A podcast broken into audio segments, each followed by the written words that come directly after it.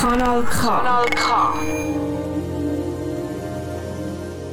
Guten Abend miteinander. Ich begrüße euch ganz herzlich zu der heutigen Ausgabe unserer Sendung Theater im Ohr. Heute möchte ich euch einen Komiker, Schauspieler, Kabarettist vorstellen, der leider wie so viele andere auch ein bisschen in Vergessenheit geraten sind, weil sie halt nicht mehr unter uns leben. Ich möchte darum ein Porträt machen über den Heinz Erhard als Erinnerung an den genialen Komiker. Es lohnt sich dran zu bleiben, denn Mengenlacher ist garantiert. Und die, die ihn noch nicht kennen sollten, werden sicher auch mit Begeisterung seinem Wortspiel und seinen vertragsten Redewendungen zuhören. Heinz Erhard hat das Gesamtwerk herausgegeben unter dem Titel Das große Heinz Erhard Buch und einführen tut das Werk mit folgendem Prolog. Nicht immer war ich schon so alt, das machten erst die Jahre. Die Stirne wuchs mit dem Verstand im Laufe meiner Haare. Nun wünsch ich mir, das, was ich schrieb, auch frohe Leser findet. Dann möge dieser Band das Band sein, welches uns verbindet. Ihr hört jetzt ein paar Gedichte vom Heinz Erhard, und ich werde dann für die Biografie von ihm immer wieder mal unterbrechen, ein paar Sachen über ihn erzählen, aber äh, das größte Gewicht werden seine genialen Gedichte haben. Ich wünsche euch viel Spaß. Das Fenster. Es traf sich so, dass sie sich trafen. Er fragte ob, sie sagte nein, es geht nicht, meine Eltern schlafen. Dann ließ sie ihn zum Fenster rein. Es zog durchs Fenster. Nun, man schloss es. Nun zog es nicht mehr. Man genoss es. Doch als sie seufzte, liebster Gangster, wir sind verlobt, jetzt bist du mein. Da sprang er auf und schlug das Fenster und dann den Weg nach Hause ein. Das Lama, in dem Land des weisen Brahma lebte jahrelang ein Lama, dem es niemals wollte Glocken weit im Bogen auszuspocken. Schrecklich litt es selig wegen diesem seinem Unvermögen, und die Tränen waren ihm nah, wenn es andere spucken sah. Heimlich übte es im Sitzen oder Stehen den Mund zu spitzen, um dann zielgerecht durch dessen Spaltenstrahl hinauszupressen. Doch selbst in bequemster Lage förderte es nichts zutage. Und so endet unser Drama. Schließlich musste unser Lama vor den Thron des Brahma traben, ohne je gespuckt zu haben der Planet. Es scheint, dass auf dem Planeten, den wir so gern mit Füßen treten und ihn dadurch total verderben, dass also hier nur Gute sterben. Denn las man je im Inserat, dass ein Verblichener Böses tat, dass er voll Neid war und verdorben und dass er nun zurecht gestorben?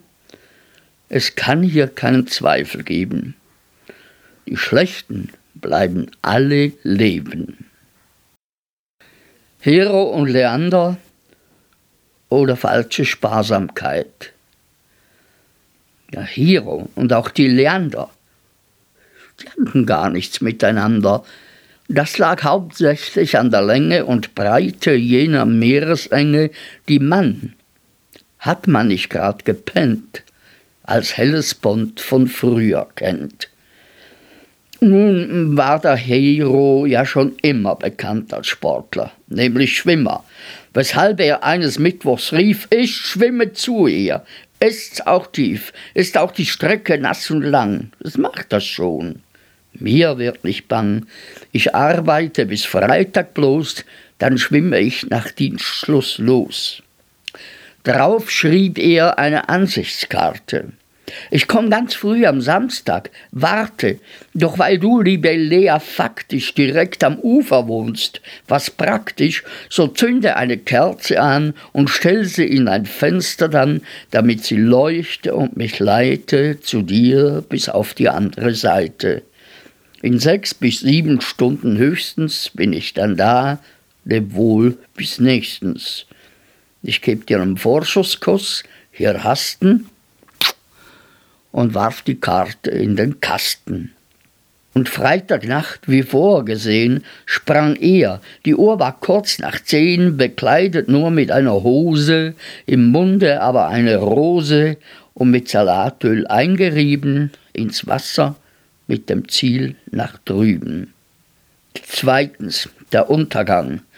Das Meer geht hoch, die Winde wehen, die Nacht ist schwarz, er kann nicht sehen, den Mond und auch die Sterne nicht. Doch auch nicht seiner liebsten Licht. Wie sehr er die Pupille weitet. Wo bleibt die Kerze, die ihn leitet? Pardon, hier zum anderen Ufer, brüllt er. Doch niemand hört den Rufer. Schwer noch kann er sich im kalten Gewässer über Wasser halten, und er verliert die Meergetose, die Orientierung und die Rose. Er murmelt paarmal Junge, Junge. Dann dringt ihm Wasser in die Lunge. Er nimmt noch zwei, drei Schluck, drauf sinkt er bis auf den Grund, und hier ertränkt er. So endete das Sein für ihn durch eine Kerze, die nicht schien. Nun fragen Sie wohl unterdessen, weshalb hat sie das Licht vergessen? Weil sie, wieso das Schicksal spielt, die Post erst Montag früh erhielt. Und da war's zu spät zum Leuchten. Da lag er schon im Grab, im Feuchten. Hätt er ein Telegramm geschickt, wem das Vorhaben geglückt. Der Heinz Erhard ist der Sohn vom deutsch-baltischen Kapellmeister Gustl Erhard und seiner Frau, einer geborenen Neltner. Er ist zum größten Teil bis in den Großeltern mütterlicherseits in der später lettischen Hauptstadt Riga aufgewachsen, wo sein Großvater Paul Neltner ein Musikhaus geführt hat. Über seinen Großvater ist der Heinz Erhard zum Klavierspielen gekommen. Zur Einschulung hat ihn dann seine Mutter nach St. Petersburg geholt, wo er aber nur kurze Zeit geblieben ist. Der Heinz Erhard ist der Neffe vom lettischen Finanzminister Robert Erhard. Im Jahr 1919 hat ihn dann der Vater mit auf Deutschland genommen. Eine Zeit lang hat er in der Wenningser Märt bei Hannover gelebt. Und zwar bei der zweiten Frau von seinem Vater, die nur neun Jahre älter war als er selber. Von 1919 bis 1924 hat er das Internat in Barsinghaus bei Hannover und das Realgymnasium am Georgplatz besucht. Das ist die heutige Tell-Kampfschule. Nach dem Abschluss ist er wieder nach Riga zurückgegangen. Das ist der erste Teil von der Biografie von Heinz Erhard und jetzt hören wir einmal einen Block von seinen Gedichten bis ich mich dann zum zweiten Teil melde. Viel Spaß. Das Gewitter. Der Mond verbirgt sein bleiches Licht. Die Sterne am Himmel, sie funkeln nicht. Die Nacht ist schwül, im Herzen wird bang. Der Uhu krächzt, einen Totengesang. Da bricht's aus schwarzer Nacht hervor, als wäre geöffnet der Hölle Tor, als stünden die Säulen des Erdballs in Flammen, als stürze das ganze Weltall zusammen. Aus dem wolkenfeuchtem Schoß der Regen in Strömen sich ringsum ergoss, als wollten des Wassers wilde Gewalten das Land zum unendlichen Meere gestalten. Und wie es stürmet und brandet und kracht. Da! Eine Jungfrau tritt hinaus in die Nacht und ruft in die tosenden Winde hinaus. Äh, das ist ein Dreckswetter, da bleibe ich zu Haus. Den Unverstandenen. Stumm ist der Fisch, doch nicht nur er. Auch einen Wurm verstehst du schwer. Selbst deines treuen Hunds Gebell entzifferst du nicht immer schnell. Bei den Rindern, Hühner, Schweinen kannst du nur raten, was sie meinen. Drum spreche ich als Anwalt hier für jedes unverstandene Tier. Für'n Papagei brauche ich das nicht, weil der ja für sich selber spricht. Es war einmal ein grauer Spatz, der saß ganz oben auf dem Dache, und unten hielt die Mietzerkatz schon seit geraumer Weile Wache. Da dachte sich das Spätzlein keck, ich kann das Biest nicht überlisten, Bums kam ein Habicht um die Eck und holte sich den Optimisten. So kann es allen denen gehen, die denken, nur sie wären die Schlauen. Man darf nicht nur nach unten sehen, man muss auch mal nach oben schauen. Die Untermieterin. Du stehst vorm Apfelbaum und lobst, was ist das für ein herrlich Obst? Pflückst einen Apfel, beißt hinein, verziehst den Mund, fängst an zu speien. Denn eine Made erster Güte wohnt dort schon lang in Untermiete. Du stehst vorm Apfelbaum und tobst, wie kommt die Made in das Obst? Die Hülle trügt, das Ungeziefer dringt da im Allgemeinen tiefer. Das Meer ist tief, das Meer ist blau, im Wasser schwimmt ein Kabeljau. Da kömmt ein Hecht von ungefähr, ich glaub von rechts, ich weiß nicht mehr, verschlingt den Fisch mit Haut und Haar, das ist zwar traurig, aber wahr. Das Meer ist tief, das Meer ist blau, im Wasser schwimmt kein Kabeljau.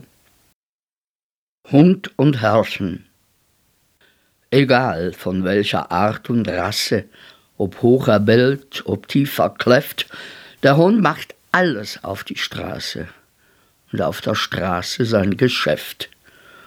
Die Katze ist etwas feiner. Sie hat ihr Klo, auf das sie geht, und wie sie liebt, das sah noch keiner. Man hört es höchstens abends spät. Der Hund dankt stets für jede Strafe. Er leckt die Hand, die ihn versehrt. Er ist des Herrchens treuster Sklave. Doch meistens ist es umgekehrt. Der Heinz Erhard hat zwischenzeitlich 15 Schulwechsel hinter sich gebracht. Ab 1924 ist er auf einem deutschen Gymnasium in Riga, wo er zu einer Laienspielgruppe gehört hat. 1926 hat er die Schule ohne Abschluss geschmissen. Dann hat er bis 1928 das Konservatorium in Leipzig besucht und hat Klavier und Komposition studiert. Sein Jugendtraum, Pianist zu werden, ist aber leider von den Großeltern nicht unterstützt worden. Sein Großvater hat wollen, dass der Heinz Erhard eine kaufmännische Ausbildung überkommt und darum hat er ihn als Lehrling in sein Musikhaus eingestellt. Nee, das geht nicht.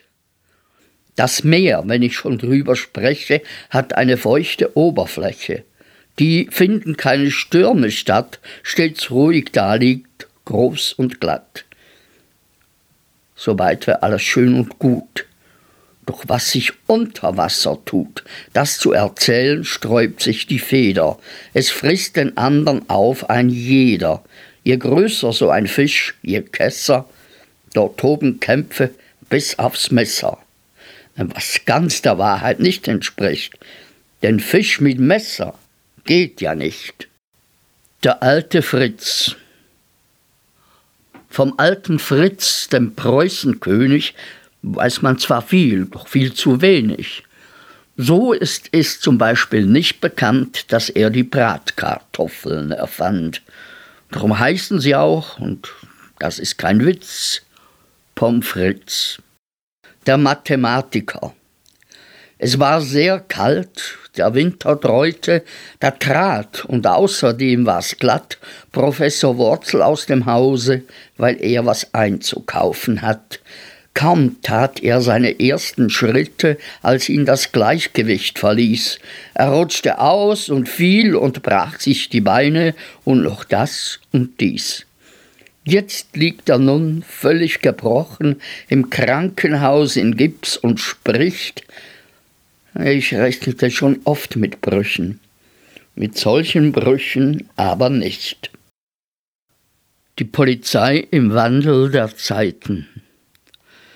Solange wir auf Erden leben, hat es schon immer Polizei gegeben. Ja, es ist ja bekannt, dass der erste Polizist der Erzengel Gabriel gewesen ist. Er hat uns, so steht es im Bunde geschrieben, eines Apfels wegen aus dem Paradiese vertrieben. Seitdem fühlt die Polizei, gerade bei Kleinigkeiten, sich bemüßigt, gar strenge einzuschreiten. Schon im alten Rom, so vor 2000 Jahren, wurde manchmal etwas zu schnell gefahren. Also war es klar, dass der uniformierte Beamte sich erstmal die Nummer notierte. Dann drohte er mit erhobenem Finger und sagte, na, Sie machen ja schöne Dinger. Hierbei bediente er sich wie alle Einwohner Roms natürlich des lateinischen Idioms. Die Jahrhunderte waren dahingegangen und das Zwanzigste hat angefangen. Es wuchs die Bildung, der Schnurrbart, die Gartenlaube, es wuchs aber auch die Pickelhaube. Es hagelte Schimpfe und Strafmandate. Die Polizei war ein richtiger Staat im Staate. Und die Bürger sagten zwischen Weinen und Lachen, nee, mit dem Staat ist kein Staat zu machen. Das zweite und dritte Reich waren zerronnen. Es war alles verloren. Nur eines gewonnen, nämlich die Überzeugung, es muss hier auf Erden alles, auch die Polizei muss anders werden. Sie hat sich entbartet, sie hat sich entpickelt, sie hat sich zum Freunde und Helfer entwickelt, hilft freundschaftlich tragen des Bürgers Last. Sie fasst nicht mehr fest, sie fest nur noch fast. Sie drückt oft ein Auge zu bei kleinen Vergehen, äh, von den vielen Ausnahmen natürlich abgesehen. Am Heinz Erhardt sein Humor baut in erster Linie auf Wortspielereien und verträgt die Redewendungen auf. Seine Vorbilder sind der Erich Kästner, der Christian Morgenstern und der Joachim Ringelnatz.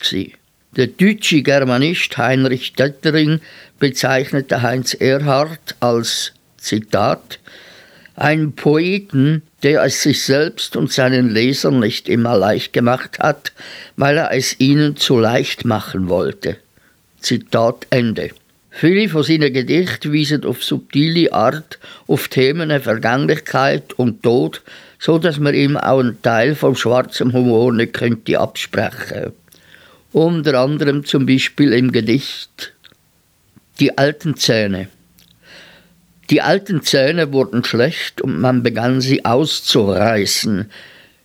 Die neuen kamen gerade recht, um mit ihnen ins Gras zu beißen. Er war als Kind oft krank gewesen, mein Freund, des Grafen Bam sein Sohn, Kaum war er von der Mumpf genesen, bums hatte er die Masern schon. Dann Keuchhusten, Diphtherie und Pocken, mal brach er Speise, mal das Bein, und ging er ohne Schuh und Socken, dann stellte sich gleich Grippe ein. Die Viren lagen ständig auf der Lauer. Mein Freund verlor gewaltig an Gewicht. Er wurde langsam aber sicher sauer und starb. Wer tät das nicht? Mona Lisa und die Maler. Zu Tizian, dem Maler, schlich die holde Mona Lisa und sie bat ihn, bitte malen Sie mich von vorne und auch recht schön bunt. Der Meister brauchte gerade Lire, darum antwortete er, Sie, Sie, doch eh die Leinwand ich beschmiere, wie viel, Madame, bezahlen Sie? Da rief sie voll Impertinenz, Sie wollen Geld von mir? Wieso? Jetzt gehe ich zur Konkurrenz, und zwar zu Michelangelo. Der war nun leider nicht zu Hause. Tja, wen, so dachte sie, gibt's denn noch? Ob ich mal schnell nach Holland sause, zu Rembrandt oder zu Van Gogh?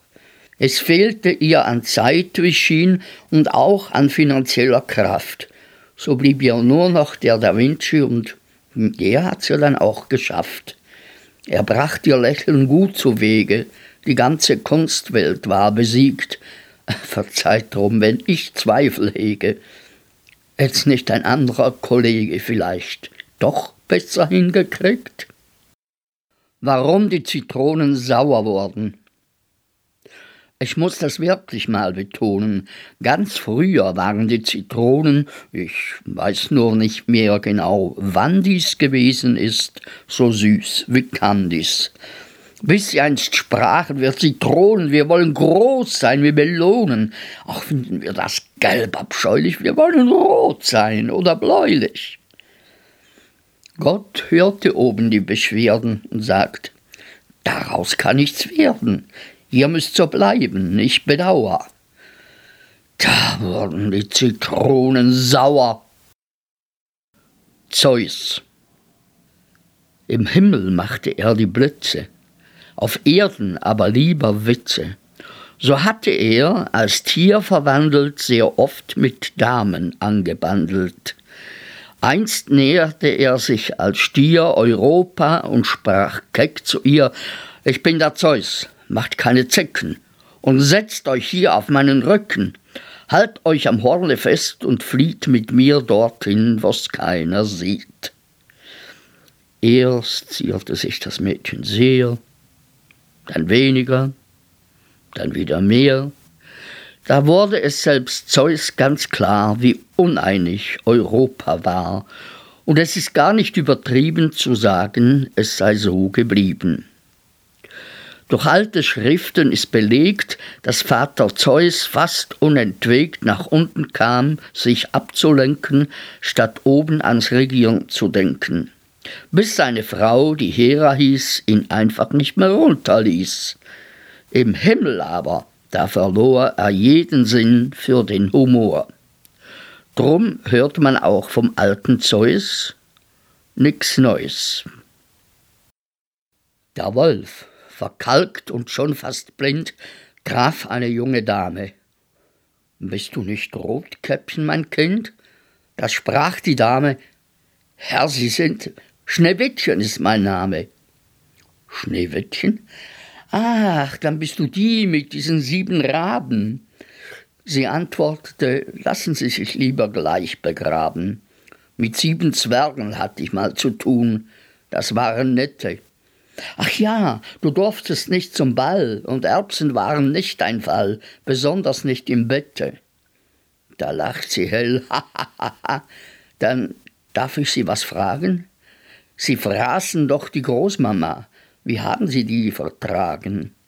Das ist nicht wahr, dass ich sie fraß. Ich krümmte ihr kein Härchen. Die Brüder Grimm, die schrieben das, für kleine Kinderchen zum Spaß. Das sind doch alles Märchen.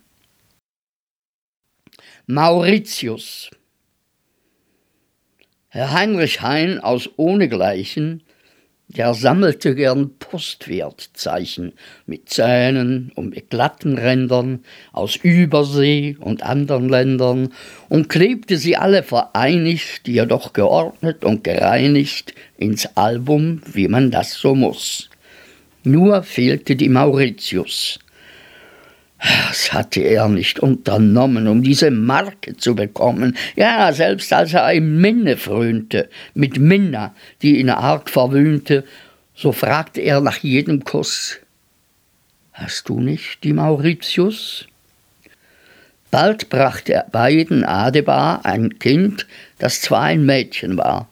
Doch Heinrich fasste den Entschluss, die nennen wir Mauritius. Gewiss, der Name passt nicht recht für ein Kind vom weiblichen Geschlecht, jedoch zu End sei der Verdruss, ich habe eine Mauritius. Sehr früh schon ging das Mädchen gern in Bars, damit es tanzen lernen und dadurch körperlich erstarke. Die wurde vielleicht eine Marke. Gänseblümchen. Ein Gänseblümchen liebte sehr ein zweites gegenüber. Drum rief's, ich schick dir mit nem Gruß die eine Biene rüber. Da rief das andere, du weißt, ich liebe dich nicht minder, doch mit der Biene, das lass sein, sonst kriegen wir noch Kinder. Der Muselmann. Es war einmal ein Muselmann, der trank sich einen Dusel an, wann immer er nur kommt. Er rief dann stets das Muselweib, wo es denn mit dem Fusel bleib, denn Durst ist nicht gesund und brachte sie die Polle rein, gefüllt mit süßem Muselwein, dann trank er und trank er, hinsank er als Kranker, bis Gott sei Dank er unterm Tische verschwund. Eine alte Volksweise. Es liegt ein Schatz begraben, dort wo der Weg sich biegt, und nur zwei alte Raben, die wissen, wo er liegt, noch keine Menschen haben ihn je zu Gesicht gekriegt, nur die zwei alten Raben, die wissen, wo er liegt. Hüreslein, du musst traben, bald haben wir gesiegt. Ich seh zwei alte Raben, die wissen, wo er liegt. Ich hab am Weg gegraben, der eine Biegung macht. Die beiden alten Raben haben sich totgelacht. Wenn Blätter von den Bäumen stürzen, die Tage täglich sich verkürzen, wenn all die Maden, Motten, Mücken, die wir versäumten zu zerdrücken, von selber sterben, so glaubt mir, es steht der Winter vor der Tür. Ich, ich lass ihn stehen, ich spiele meinen Possen, ich hab die Tür verriegelt und gut abgeschlossen. Er kann nicht rein. Ich hab ihn angeschmiert. Nun steht der Winter vor der Tür und friert. Der zweifelhafte Storch. Du gehörst zu denen, die den Klapperstorch noch nie gesehen, weil man dazu in der Stadt wenig Möglichkeiten hat. Und weil er dir nie erschien, glaubst du auch nicht recht an ihn. Ohne Zweifel gehen dem Storch solche Zweifel Dorsch und Dorsch, weshalb er dann schnell und meist seine Existenz beweist. Der Tauchenix, frei nach Schillers Taucher. Wer wagt es, Knappersmann oder Ritt, zu schlunden in diesen Tauch, einen güldenen Becher habe ich mit, den werf ich jetzt in des Meeres Bauch. Wer ihn mir bringt, ihr Mannen und Knaben, der soll meine Tochter zum Weibe haben. Der Becher flog. Der Strudel zog ihn hinab ins greuliche Tief.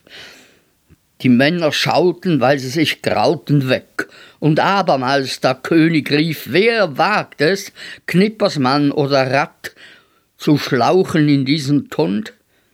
Wer's wagt, das erklär ich an Eiderstadt, darf küssen mein Töchterleins Mund, darf heiraten sie, darf mein Land verwalten, und den Becher darf er auch noch behalten. Da schlichen die Mannen und Knappen von dann, bald waren sie alle verschwunden. Sie wussten verlässlich, die Tochter ist grässlich. Der Becher liegt heute noch unten. An meine Brille. Ich wäre glatt verloren, wärst du nicht stets bei mir. Du hängst an meinen Ohren, grad so wie ich an dir.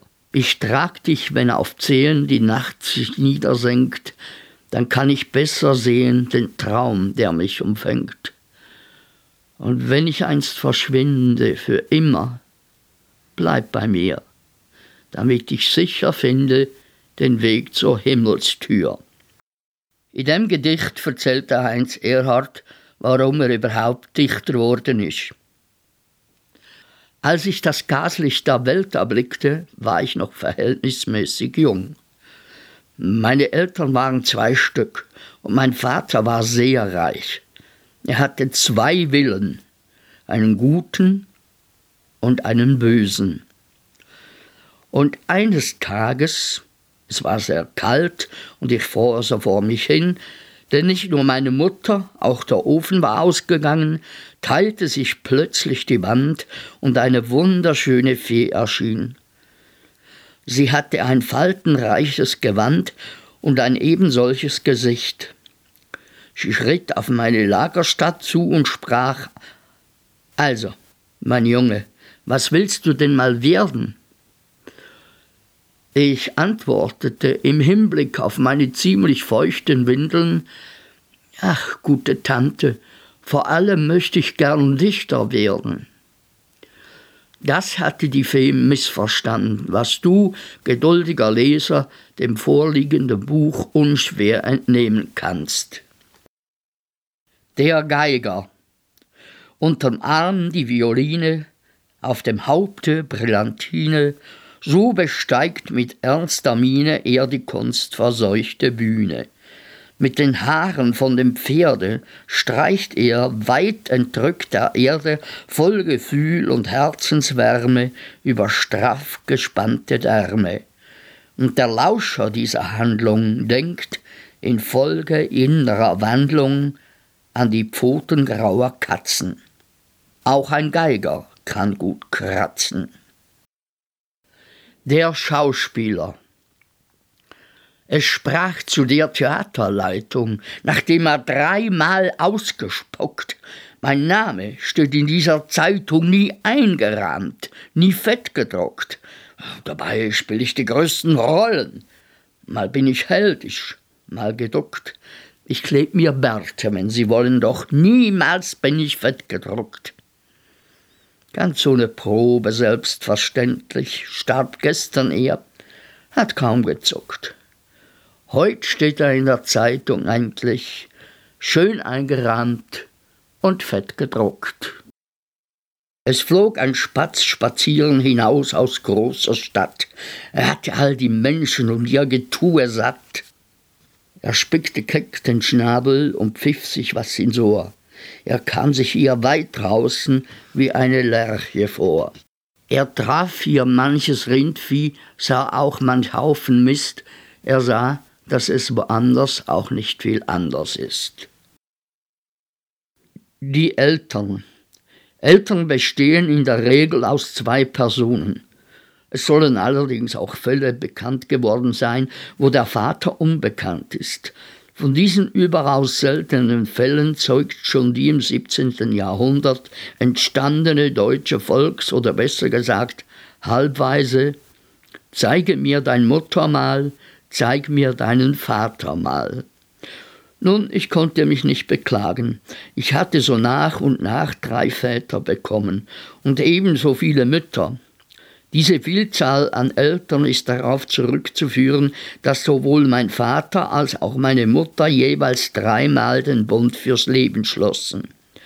Da nun aber nicht nur sie, sondern auch die Angeheirateten immer wieder heirateten, so besaß ich in den 20 Jahren nicht weniger als 21 lebende Großelternteile, nämlich elf Großväter und zehn Großmütter. Alle Väter und Mütter, aber auch deren Eltern kannten sich untereinander, vertrugen sich glänzend und verwöhnten mich.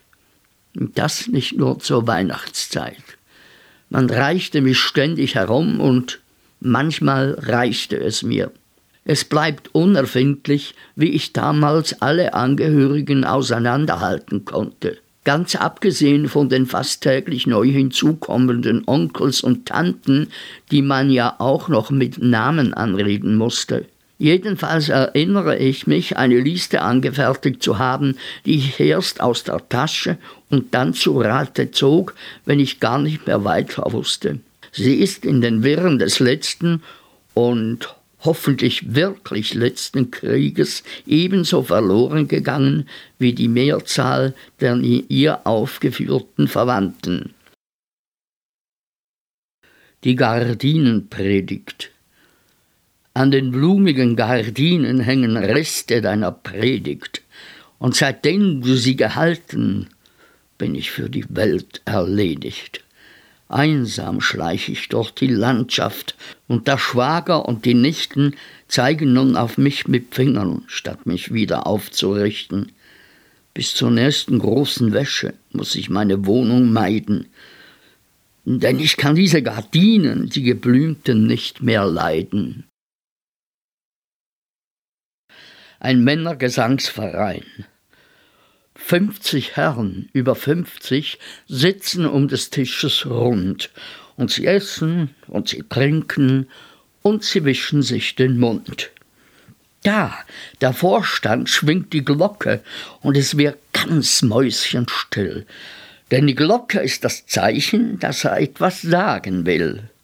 Und als er genug geklingelt, ja, das Klingeln macht ihm Spaß, steht er auf und sagt gewichtig, na, ich denk, wir singen was. Der Kapellmeister sucht emsig, wo die Stimmgabel wohl steckt. In der hintern Hosentasche hat er endlich sie entdeckt. Und er führt zum Ohr die Gabel und macht Ah. Das ist der Ton, den man nötig für den Einsatz hat. Doch horch, sie singen schon. Und sie singen viel von Liebe und von Sehnsucht und vom Mai. Und zwölf Verse hat das Liedl. Und dann ist doch das vorbei. Müde von der Armbewegung senkt der Dirigent den Stab. Müde von den tiefen Tönen wischt der Bass den Schweiß sich ab. Der Tenor erzählt begeistert, wie ihm heut das Fiss gelang. Und der Bariton sich räuspern sagt, wie gut ich heute sang. Doch dann sitzen alle fünfzig wieder um des Tisches rund. Und sie essen und sie trinken und sie wischen sich den Mund. Ein Pianist spielt List. O eminenter Tastenhengst, der du der Töne Schlachten lenkst und sie mit jeder Hand für sich zum Siege führst, dich preise ich. Du bist ein gottgesandter Streiter, ein Heros, ein Akkordarbeiter. Im Schweiße deiner flinken Finger drückst du auf jene langen Dinger, die man gewöhnlich Tasten nennt und die, grad wie beim Schach getrennt, in Schwarz und Weiß ihr Dasein fristen als Requisit des Pianisten. Doch nicht nur deiner Finger schwielen brauchst du zum Greifen und zum Spielen, nein, was man meistens gar nicht glaubt. Du brauchst dazu sogar dein Haupt, Mal fällt's, als ob du schlafen musst, auf deine stark erregte Brust, mal fällt's mit furchtbar irrem Blick, soweit es irgend geht, zurück. Und kommst du gänzlich in Ekstase, hängt dir ein Tropfen an der Nase. O eminenter Tastenhengst, der du der Töne Schlachten lenkst und sie mit jeder Hand für sich zum Siege führst, dich preise ich. Und jeder Hörer merkt alsbald, du siegst mit List, nicht mit Gewalt. In Deutschland wird Moral immer groß geschrieben, auch aus sittlichen Gründen. Hauptsächlich aber wegen unserer Rechtschreibung, die dir befiehlt, Hauptworte, auch wenn sie dir unwichtig erscheinen, stets groß zu schreiben. In meiner Heimat jedoch war es ganz schlimm. Nie wäre es dir möglich gewesen, allein mit einem Mädchen im Café, Kino oder gar zum Tanzen zu gehen, ohne dass ihr andern Tags als verlobt galtet. Um nun heiratsfähige Töchter trotzdem an den vorsichtigen Mann zu bringen, wurdest du als Junggeselle oft und gern von töchterhabenden Familien nach Hause eingeladen. Da es eine Menge derartiger Familien gab, musstest du fast täglich woanders hin. Manchmal war es sogar ganz gemütlich, besonders dann, wenn der Schwiegerpapa gern einen trank und nun froh war, in dir einen Kumpel gefunden zu haben, Nach dem Abendessen, wo dir von der Mama die Vorzüge der betreffenden Tochter aufs Butterbrot geschmiert wurden, gingst du mit dem Hausherrn in sein Allerheiligstes und dort kipptet dir einen köstlichen Wokka nach dem anderen herunter. Nach dem zehnten Schnaps taute selbst der eiskälteste Vater auf und meinte etwas lallend, seine Tochter sei gar nicht so besonders, sondern ganz im Gegenteil und seine Frau erst. Oh je. Er sei damals auch noch so einge und dann verladen worden und er habe seinen Fehler gemacht und so weiter und so weiter.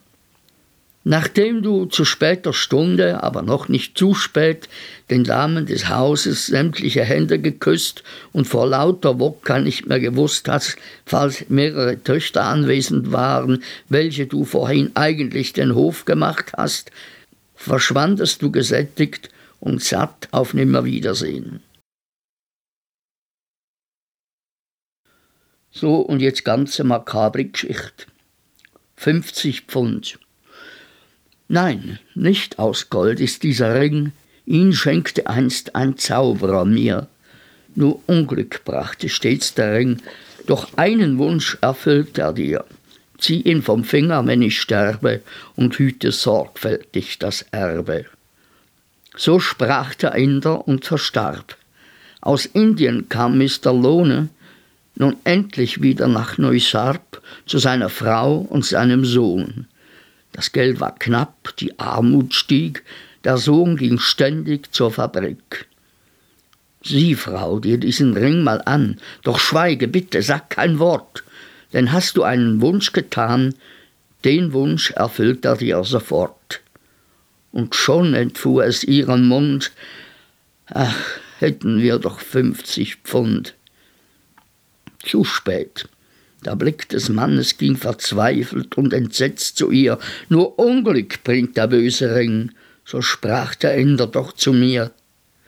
Ach, lieber Mann, denk nicht an den, vom 50 Pfund ist nichts zu sehen. Ja, du hast recht. Der Abend kam, doch nicht der Sohn. Beim Abendbrot erschien sein Chef in Schwarz und nahm den Hut ab und sprach Ihr Sohn ist tot. Ein Unglücksfall. I'm sorry, und wir zahlen Ihnen 50 Pfund. Und jetzt kommen noch ein paar Vierzieler. Der Fels. Wenn dir ein Fels vom Herzen fällt, so fällt er auf den Fuß dir prompt. So ist's nun mal auf der Welt. Ein Komma geht, ein Komma kommt. Abendfrieden. Die Oma murmelt leise vor sich her. Sie spricht mit Opa, doch den gibt's nicht mehr. Im Bettchen nebenan schläft süß das Kind, die Mutter strickt, der Vater spinnt. Unterschied. Wollen wir doch mal dieses Thema streifen. Autoräder sind von Reifen, Lehrer aber, die zu lehren sich bestreben, sind von Unreifen umgeben. Der Snob. Sie reichten Weine mir und Bier, und Schnäpse und dergleichen. Dabei können diese Leute mir nicht mal das Wasser reichen. Und noch ein bisschen Vierzieler ohne Titel. Ich wälze nicht schwere Probleme und spreche nicht über die Zeit. Ich weiß nicht, wohin ich dann käme. Ich weiß nur, ich käme nicht weit. Und jetzt eine ganz speziell für Frauen. Ich hol dir vom Himmel die Sterne, so schwören wir den Frauen gerne, doch nur am Anfang, später holen wir nicht mal aus dem Keller Kohlen. Und dann haben wir noch einen schönen, wenn Opern dich umbrausen mit Getön, dann genieße auch die Pausen, sie sind schön. Ich denk nicht gern an jenen Kuss, den du mir gabst, Helene, denn wenn ich an ihn denken muss, äh, dann werd ich müd und gähne. Nach Schluss der langen Oper hörte ich neulich folgende Kritik. Also was mich an dieser Oper störte, Das war der Schwan und die Musik. Ja, und jetzt nehmen wir langsam Abschied von Heinz Erhard. Und da passt ein wunderschönes Gedicht, sehr besinnlich, aber auch traurig. Letzte Bitte. Der Tag geht zur Neige und leise kommt die Nacht. Ich danke dir für alles, was du für mich gemacht. Du hast mich stets getröstet, wenn mir was nicht geglückt, und hast so oft aus Liebe ein Auge zugedrückt. Jetzt geht mein Weg zu Ende, und leg ich mich zur Ruh, so falte meine Hände, und dann nimm deine Hände, drück beide Augen zu. Ja, mit dem möchte ich mich auch verabschieden von der heutigen Sendung und ich glaube, ihr habt sicher mehr lachen als brüllen. Obwohl es wirklich auch sehr tiefsinnige Sachen sind, aber mit einer rechten Portion Humor. Ich wünsche euch eine ganz schöne Zeit. Bis zum nächsten Mal. Gleicher Sender, gleiche Zeit. Bleibt gesund. Kanal K.